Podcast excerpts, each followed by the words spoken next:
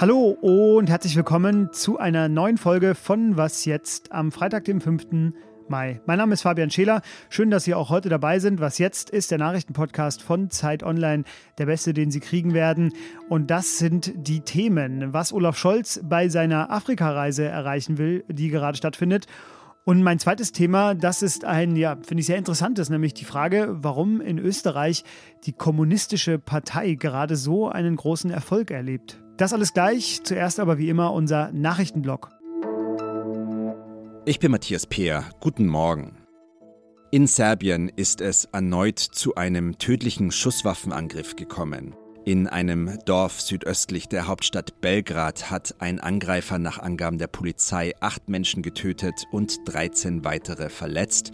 Bei dem mutmaßlichen Schützen soll es sich um einen 21 Jahre alten Mann handeln, der vom Tatort geflohen ist. Erst am Mittwoch hatte ein 13-jähriger Schüler in Belgrad neun Menschen erschossen, darunter acht Kinder. Bundeswirtschaftsminister Robert Habeck lädt heute zum zweiten Photovoltaikgipfel. Bis 2035 möchte die Regierung Treibhausgasneutralität im Stromsektor erreichen und setzt dabei auch auf Solarenergie. Über die Vorschläge des ersten Gipfels dieser Art, etwa Baugesetze anzupassen, ist jetzt zwei Monate lang beraten worden. Heute will das Gremium die Strategie final festzurren. Redaktionsschluss für diesen Podcast ist 5 Uhr. Werbung. Diese Woche in der Zeit? Die Bücher des Frühlings. 16 Seiten blühende Fantasie von gefährlichen Liebschaften, einer Flucht auf dem Mississippi und magische Erzählkunst. Das Literaturspezial zur Buchmesse in Leipzig. Die Zeit, Deutschlands größte Wochenzeitung. Jetzt am Kiosk oder direkt bestellen unter zeit.de/slash bestellen.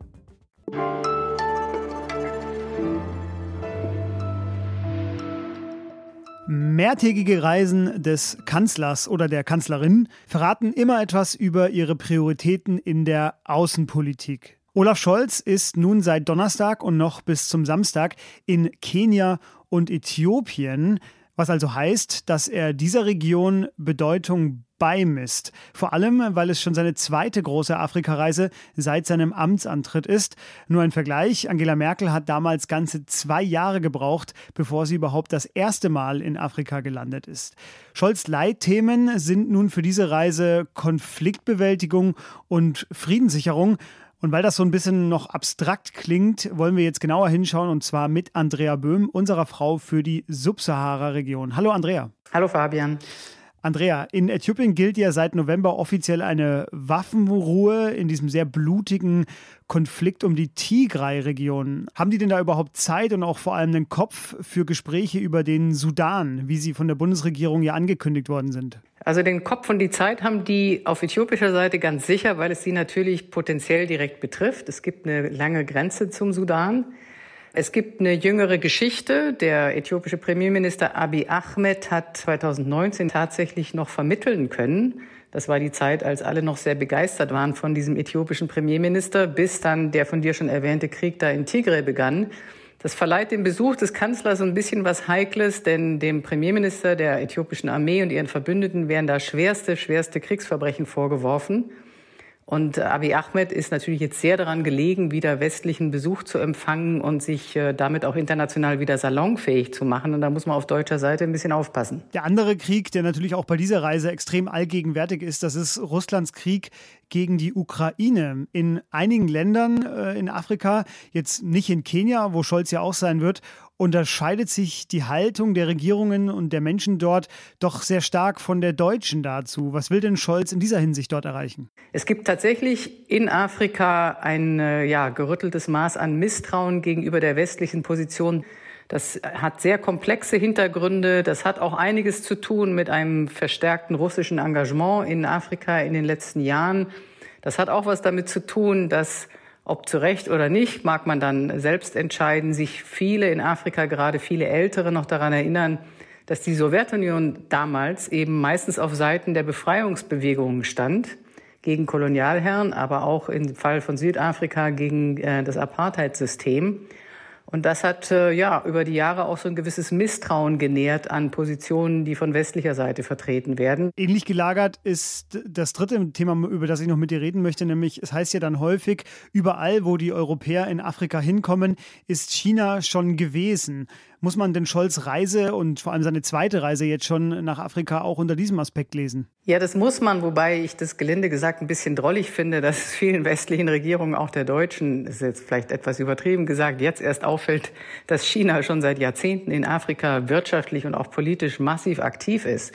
Im Zuge der verschärften Konfrontation mit China, die sich ja jetzt auch auf die EU so ein bisschen überträgt, ähm, hat man halt begonnen, sich Gedanken darüber zu machen, ähm, dass man gerade auf dem afrikanischen Kontinent dem was entgegensetzen muss. Dazu müssten eigentlich gehören gerechtere Wirtschaftsbeziehungen. Dazu müsste gehören natürlich die Suche, die gehört ja auch dazu, nach Rohstoffen für nachhaltige Energien, für die Energiewenden. Und viele der afrikanischen Regierungen sind halt jetzt in so einer Position, dass sie allen Akteuren da misstrauisch gegenüberstehen, gleichzeitig zum Teil inzwischen in eine gehörige Abhängigkeit gegenüber China gewachsen, hineingewachsen sind, vor allem was die Schuldenproblematik angeht. Aber sie können jetzt inzwischen wählen. Sie wollen hofiert werden. Daher kann man, also vor diesem Hintergrund kann man auch die erhöhte Reisetätigkeit auch deutscher Ministerinnen und Minister in Afrika jetzt sehen. Andrea, die vielen Dank für diesen ja, sehr ausführlichen Einblick. Danke dir.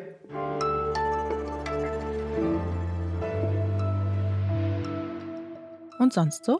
In meiner Jugend, ein Schwank aus meiner Jugend jetzt, da war Counter-Strike ein großes Ding. Zusammen mit meinem Bruder sind ja Stunden wie Minuten vergangen. Und würde ich heute noch spielen, da würde ich etwas Bemerkenswertes erleben und zwar auf der Map Voina. Da würde ich nämlich in einem Raum stehen, in dem mir Zeitungsartikel angezeigt werden, die in russischer Sprache von Butscha oder auch von Irpin erzählen. Also all das, was man in russischen Medien eben nicht zu hören und zu sehen bekommt. Dazu spricht eine Stimme, die Artikel vorliest, die in der finnischen Tageszeitung Helsingin Sanomat erschienen sind. Diese Zeitung hatte nämlich eine geniale Idee, um die russische Zensur zu umgehen. Sie hat eine Counter-Strike-Karte gebaut, auf der man spielen kann. Und weil Counter-Strike in Russland gerade unter jungen Männern richtig beliebt ist, ähm, hat die Tageszeitung damit ja einen Volltreffer bei der Zielgruppe gelandet. Denn gerade jungen Männern in Russland, den droht ja vielleicht noch bald eine Mobilisierung. Für mich ist das jedenfalls die Idee der Woche. Die spinnen, die Österreicher. So heißt eine Rubrik in unserem transalpinen Bruder-Podcast Servus, Grüzi und Hallo. Und genau das frage ich mich, naja, auch ist vielleicht ein bisschen zu viel gesagt, aber es ist schon interessant, was passiert ist in Österreich. Nämlich, es gab Wahlen und es gab fast 12 Prozent der Stimmen bei der Landtagswahl in Salzburg für die kommunistische Partei Österreichs. Das war Ende April und schon seit 2021 stellt diese Partei, also die österreichischen Kommunisten, die Bürgermeisterin von Graz und Graz ist ja immerhin die zweitgrößte österreichische Stadt. Laufen die Österreicherinnen und die Österreicher bald alle in roten Socken herum, wie die CDU sagen würde? Oder was ist da eigentlich los? Das wird mir jetzt Jonas Vogt erklären. Er ist Autor in Wien und er hat die Antworten. Hallo Jonas. Hallo Fabian. Jonas, das deutsche Pendant zur KPÖ, das ist die DKP, die Deutsche Kommunistische Partei, die hat nicht mal 3000 Mitglieder und ihr Stimmanteil bei der vergangenen Bundestagswahl, der betrug exakt 0,0 Prozent. Warum ist das in Österreich denn gerade anders? Also es ist auch in Österreich nicht so, dass es eine starke Bundes-KPÖ gibt. Es gibt in Österreich aber starke lokale Zentren. Es gibt in Österreich immer so ein bisschen den äh, Begriff des Grazer Modells. Das ist so eine spezielle Herangehensweise an linke Politik, die da ganz gut funktioniert. Da geht es dann um so Sachen wie eine sehr starke inhaltliche Fokussierung auf das Thema Wohnen. Habituell versucht man sehr freundlich zu sein. Es sind aber auch solche Dinge, wie die Partei hat ähm, neben der parlamentarischen Arbeit und den Demonstrationen, die sie veranstaltet und ähnliches, auch noch einen, einen Teil, den die Gegnerinnen oft despektierlich die Sozialarbeit nennen. Das heißt, die Partei berät zum Beispiel ganz einfach seit fast über 30 Jahren jetzt Mieterinnen mit konkreten Problemen. Und ähm, es war bislang eben äh, klar, das funktioniert in Graz. Und es war aber immer die Frage, lässt sich dieses System über Graz hinaus exportieren? Wie gut klappt das denn da mit der Bürgermeisterin der KPÖ? Ist die Stadt schon untergegangen? Ist der Kapitalismus da abgeschafft oder wie muss ich mir das vorstellen? Also die Stadt steht noch, der Kapitalismus steht auch noch. Also was die KPÖ sich ein bisschen klüger macht als andere kommunistische Parteien, ist, dass der Weg über, sag ich mal, stinknormale linke Sozialpolitik führt. Es gelingt ihr nicht alles, das Geld fehlt, es hat ein paar peinliche Episoden gegeben, aber prinzipiell ist es da jetzt so, die Regierung macht was, die Opposition kritisiert es. Politischer Alltag. Bei kleinen Parteien, die schnell große Erfolge erzielen oder sage ich mal beachtliche Erfolge erzielen, äh, tritt dann häufig das Phänomen des Wachstumsschmerz ein. Jetzt war es bei der KPÖ erst ja so, du hast es schon gesagt, sie waren erst in Graz erfolgreich, jetzt eben in Salzburg. Im kommenden Jahr sind in Österreich auf nationaler Ebene auch Wahlen. Gibt es denn da eine Perspektive für die KPÖ? Es liegt nahe, im Fahrwasser dieser Erfolge jetzt auch im Bund erfolgreich sein zu wollen. Ähm, es gibt auch immer wieder Andeutungen in die Richtung. Man muss auch dazu wissen, dass Österreich anders als Deutschland keine etablierte Partei links der Sozialdemokratie hat. Die KPÖ lag jetzt in einigen Umfragen bei 6, 7 Prozent. Natürlich ist es auf dem Weg ähm, zu einem erfolgreichen Antreten bei der Nationalratswahl noch sehr viele Hürden. Ähm, es stellen sich auch ein bisschen inhaltliche Fragen, denn die, die Kommunisten, Kommunistinnen sind sich zum Beispiel im Thema der Ukraine-Unterstützung jetzt auch nicht ganz so einig. Da hat zum Beispiel der Salzburger Spitzenkandidat eine ganz andere Meinung als die Bundespartei. Und sowas kann natürlich auf dem Weg dorthin dann auch noch interessant werden. Wer sich da mehr einlesen möchte, Jonas Text ist in den Shownotes verlinkt und ich erlaube mir auch einen Hinweis auf sein Buch, das er geschrieben hat. Das heißt Kernölkommunismus und da geht es eben genau um das Thema, über das wir gerade gesprochen haben. Jonas, vielen Dank, dass du auch hier bei uns zu Gast warst. Danke. So, und das war was jetzt am Freitagmorgen. Es folgt ein kleiner Werbeblock in eigener Sache. Was jetzt at zeit.de für Mails an uns, das kennen Sie ja schon auf Ihre Stimme beim Deutschen Podcastpreis hoffen und zählen wir natürlich. Wir sind erfreulicherweise wieder nominiert. Der Link dazu in den Show Notes. Und wenn Sie wirklich zum Edelfan unseres Podcasts werden wollen, dann besuchen Sie mal, Achtung, hingehört, abo.zeit.de slash was jetzt? Da bekommen Sie ein Zeitabo. Die ersten vier Wochen sind gratis. Danach zahlen Sie dafür, wenn Sie nicht kündigen. Und äh, Sie unterstützen damit äh, natürlich auch unseren kleinen Podcast hier neben den ganzen anderen tollen Sachen im Zeituniversum. Ist kein Muss, aber wir freuen uns natürlich sehr darüber, wenn Sie uns so verbunden bleiben. Bleiben Sie uns vor allem hier im Podcast treu. Ich freue mich auf die nächste Sendung. Bis dahin. Tschüss.